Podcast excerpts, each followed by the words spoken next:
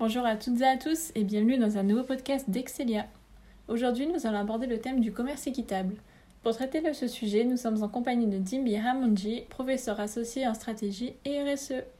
Alors pour commencer, pouvez-vous nous définir rapidement la notion de commerce équitable? Nous pouvons définir le commerce équitable de deux manières complémentaires, la cause qu'elle défend et la manière pour défendre cette cause.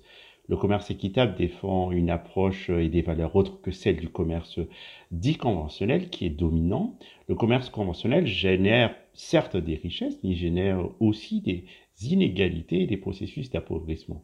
La dérégulation des marchés agricoles ou la symétrie entre les acteurs économiques font que ce commerce ne garantit pas des prix rémunérateurs aux producteurs, en particulier dans les pays du Sud qui voient leurs conditions de vie se, dégrader fortement les conséquences sont importantes sur les êtres humains, euh, comme sur l'environnement social, économique, écologique et, culturel. Face à ce constat, le commerce équitable, depuis 40 euh, ans, propose de réduire les inégalités sociales et environnementales et euh, garantit aux producteurs des prix stables, rémunérateurs pour vivre dignement de leur travail et adopter des modes de production respectueux de l'environnement. Euh, la manière pour défendre cette cause passe par un mouvement. Euh, le commerce équitable appartient à l'un de ces nouveaux mouvements socio-économiques qui instrumentalisent l'économie à des fins politiques ou sociales, aux côtés, euh, par exemple, des, de la finance solidaire, de l'agriculture biologique, par exemple. Il s'agit de mettre l'échange commercial au service des individus qu'il réalise, c'est-à-dire de soumettre le commerce aux nécessités sociales des populations humaines.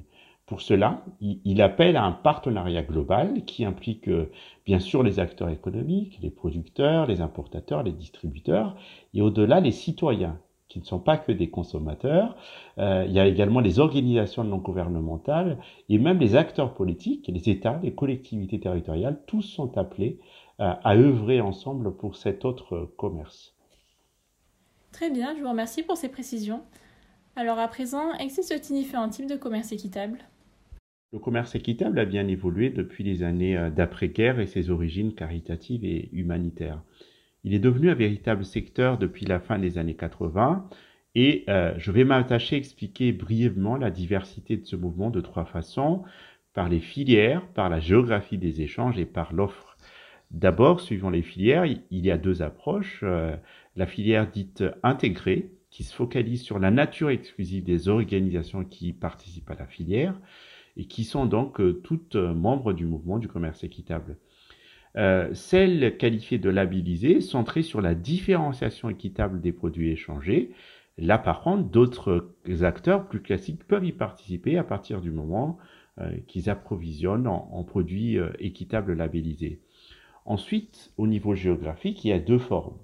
Le commerce équitable international, dit aussi Sud-Nord, c'est la forme initiale, et les échanges donc se font entre des producteurs issus des pays en développement euh, de l'hémisphère sud et, les pays euh, du nord, des acteurs économiques des pays du nord qui seraient plus riches euh, économiquement.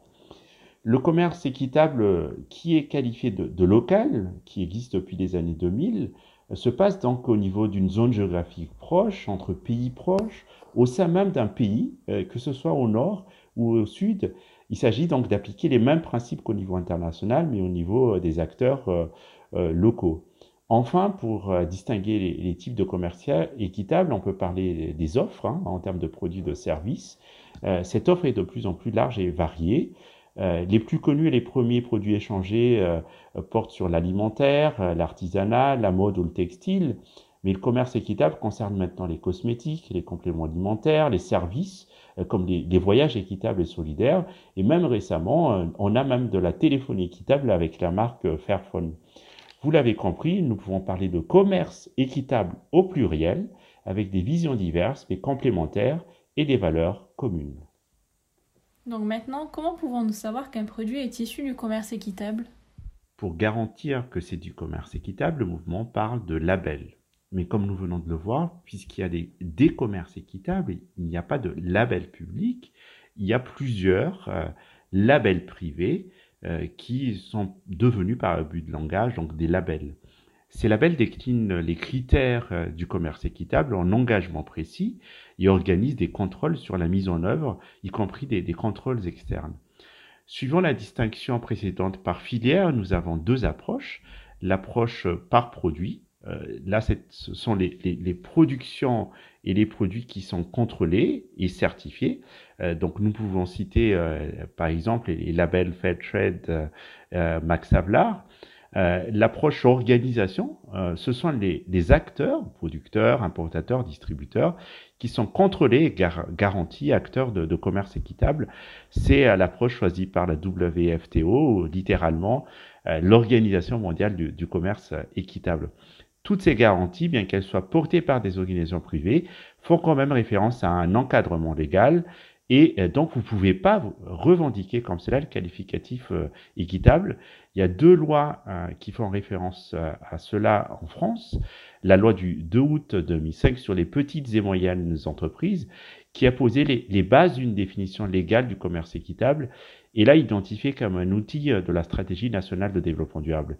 Et puis, en 2014 entre en vigueur la loi sur l'économie sociale et solidaire euh, qui va faire évoluer la définition du commerce équitable et qui euh, l'étend à des relations avec euh, tous les producteurs, y compris en France, alors qu'auparavant c'était réservé donc aux pays en, en développement. Pour représenter et défendre les intérêts par rapport à cet encadrement légal, les organisations se fédèrent dans des associations représentatives, comme par exemple en France avec euh, Commerce équitable France au niveau donc euh, national. Donc à présent, concernant les producteurs, euh, quels avantages tirent-ils du commerce équitable? Avant de parler des impacts positifs pour les producteurs, rappelons les mécanismes que le commerce équitable met en œuvre pour rétablir la justice dans les échanges commerciaux. Il y en a quatre. des prix d'achat minimum garantis, une prime de développement pour financer des projets collectifs, euh, des partenariats commerciaux sur la durée et un préfinancement des, des commandes et des récoltes. Euh, donc le commerce équitable permet euh, d'avoir quatre types d'impacts positifs pour les producteurs et leurs organisations. Et je vais citer les principaux impacts dans chaque type. En premier lieu, des impacts économiques.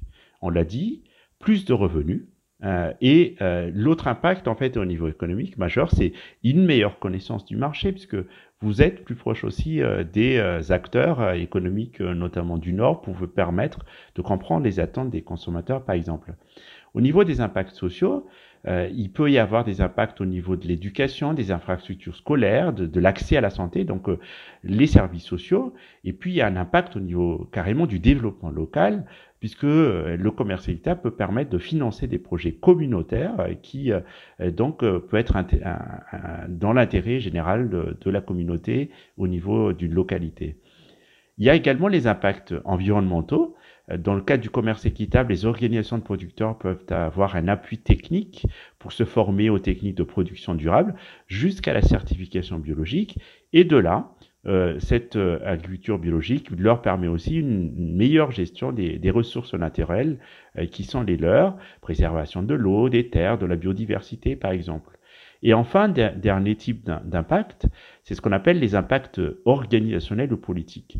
Clairement, le, commerce équitable permet de, renforcer les compétences des, producteurs et de leurs organisations et puis, ça leur permet de constituer des réseaux, euh, intégrer aussi des réseaux, établir euh, de ce fait euh, une plus grande légitimité euh, en dialoguant avec les parties prenantes et en développant des partenariats qui, qui leur permet de, de, de bien s'ancrer au niveau de leur territoire. Vous voyez bien que c'est pas que du commerce, ça permet d'aller au-delà avec d'autres dimensions qu'économiques et, et commerciales en termes d'impact positif. Donc maintenant, concernant les consommateurs, euh, quelle est leur responsabilité dans le commerce équitable? Avec le prix juste pour le producteur, l'adhésion des consommateurs est l'autre levier majeur du commerce équitable. Le consommateur a un pouvoir, celui de choisir les produits ou services qu'il veut consommer. Ainsi, le commerce équitable ne prône pas le, boycott, mais le boycott, c'est-à-dire euh, une aptitude à acheter, à préférer un produit plutôt qu'un autre parce que il serait plus conforme à ses critères d'engagement, à ses motivations ou à ses valeurs. Et ça marche. En 2018, le commerce équitable affiche un, marché en pleine croissance, plus 22%, et séduit les consommateurs français avec presque 1,3 milliard d'euros de ventes. Euh, et euh, ce chiffre d'affaires se décompose pour deux tiers du commerce équitable international et pour un tiers du commerce équitable local. Celui-ci est particulièrement dynamique car ses ventes ont enregistré une croissance de 34% en 2018 et ont triplé en trois ans. Euh, c'est euh, un succès et une des raisons de ce succès, c'est que de plus en plus de Français s'interrogent sur la provenance de leurs produits, notamment alimentaires, et privilégient de plus en plus des circuits courts, des circuits locaux euh, et le Made in France ou la production française. Toutefois, le consommateur n'est pas que consommateur pour le mouvement du commerce équitable. Il est surtout et avant tout un citoyen. Et son rôle peut aller plus loin que l'achat de produits ou de services équitables. Il peut être plus sensibilisé, éduqué aux, effets euh, négatifs du commerce conventionnel, et donc il va par là même partager ses convictions à son entourage. Il est également appelé à faire des dons aux associations, voire devenir bénévole au sein des associations du commerce équitable. Et enfin, il peut amplifier le, mouvement du commerce équitable en appuyant ce qu'on appelle les campagnes de, plaidoyer. Les acteurs du, commerce équitable interpellent les politiques et dans ce cadre, un citoyen peut voter et ainsi influencer euh, la vie politique. Le commerce équitable est-il synonyme de qualité? Si nous nous référons au dictionnaire du petit Robert, la qualité, c'est la manière d'être non mesurable d'une chose qui lui donne une valeur plus ou moins grande et on l'oppose habituellement à la quantité. Si nous résumons tout ce que nous avons pu présenter depuis le début de ce podcast, le commerce équitable mise justement sur la qualité à travers plusieurs dimensions. Par la cause qu'il défend, rétablir la justice dans les échanges euh, commerciaux plutôt que de favoriser la maximisation des profits au détriment euh, des individus, euh, par la nature de son mouvement, qui mit sur la création de liens sociaux, solidaires, collaboratifs entre les acteurs de tous horizons, euh, afin de changer vers des modes de production et de consommation durable. Par ses impacts positifs, on a vu au niveau économique, social, environnemental, politique. Et en plus de tout cela, la, qualité des produits équitables peut être aussi au rendez-vous, euh, gustativement parlant, ou par le plaisir de découvrir des produits d'ici et d'ailleurs, euh, de nouvelles habitudes alimentaires ou de nouvelles cultures. C'est vrai que cette qualité a un prix et c'est l'une des critiques qu'on entend souvent sur les produits du commerce équitable. Euh, comme tout secteur porteur, il y a toujours des acteurs qui vont en profiter pour augmenter leurs profits sans tenir compte des valeurs éthiques que nous avons parlé depuis le début. D'autres vont s'engager dans une guerre des prix euh, sans regarder justement la, véracité des, multiples impacts positifs que nous avons évoqués plus haut. Comment les atteindre alors qu'on baisse au maximum les coûts? Et puis, euh, d'une part aussi, il y, a, y, a, y, a, les consommateurs les plus engagés, les plus convaincus, euh, qui recherchent la qualité parce que cette qualité a, a un prix et ce prix doit être supérieur sans pour autant être excessif. Je conclurai ce débat sur le prix euh, versus la qualité en rappelant la particularité du, commerce équitable. Le commerce est au service de l'homme, l'économie est secondaire et instrumentalisée pour atteindre des finalités Donc dernière question, quel lien pouvons-nous établir entre le commerce équitable et les enjeux environnementaux actuels? Lors d'un sommet mondial en septembre 2015, l'Organisation des Nations Unies a adopté formellement les 17 objectifs de développement durable afin de mettre euh, fin à la pauvreté, de lutter contre les inégalités et l'injustice et de faire face au changement climatique d'ici à, 2030. Le mouvement du commerce équitable est particulièrement euh, euh, concerné par plusieurs de ces objectifs, mais discutant de son lien avec l'objectif numéro, numéro 13 sur la lutte contre le réchauffement climatique. Cette lutte est devenue en effet un élément indissociable de, la réalisation du développement durable. Et nous voyons de plus en plus des effets néfastes de ce réchauffement climatique euh, partout, sur tous les continents. Il s'agit maintenant d'engager en urgence une transition écologique et sociale afin d'y faire face au risque de voir disparaître à terme la biodiversité, y compris le genre humain. Par rapport à ses origines, les enjeux environnementaux n'étaient pas forcément les plus prioritaires pour le commerce équitable. Le mouvement était fondé sur une vision anthropocentrique, être au service de la justice pour les producteurs défavorisés. Au fur et à mesure, les acteurs ont introduit la, vision écocentrique et donc euh, les problématiques écologiques. Euh, et ainsi, euh, le mouvement français a inclus en 2008 un nouveau principe impératif, le respect de l'environnement. Depuis, les acteurs euh, du commerce équitable sont en pointe dans cette lutte, car pour eux, il y a une interdépendance entre les inégalités socio-économiques et le dérèglement climatique. Les modes de production et de consommation conventionnels reposent sur une surexploitation des ressources naturelles et énergétiques, et la crise écologique exaspère la pauvreté euh, et la vulnérabilité des petits euh, euh, producteurs agricoles.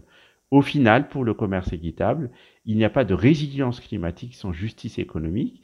Les petits producteurs agricoles doivent être au cœur des négociations autour de la crise écologique mondiale et le commerce équitable fait partie des solutions et inspire les alternatives pour résoudre cette crise. Voilà, c'était notre podcast d'Excelia. Nous tenons tout d'abord à remercier Dimi Ramonji pour sa participation. Nous vous remercions également de l'avoir écouté et nous vous donnons rendez-vous prochainement pour un nouvel épisode.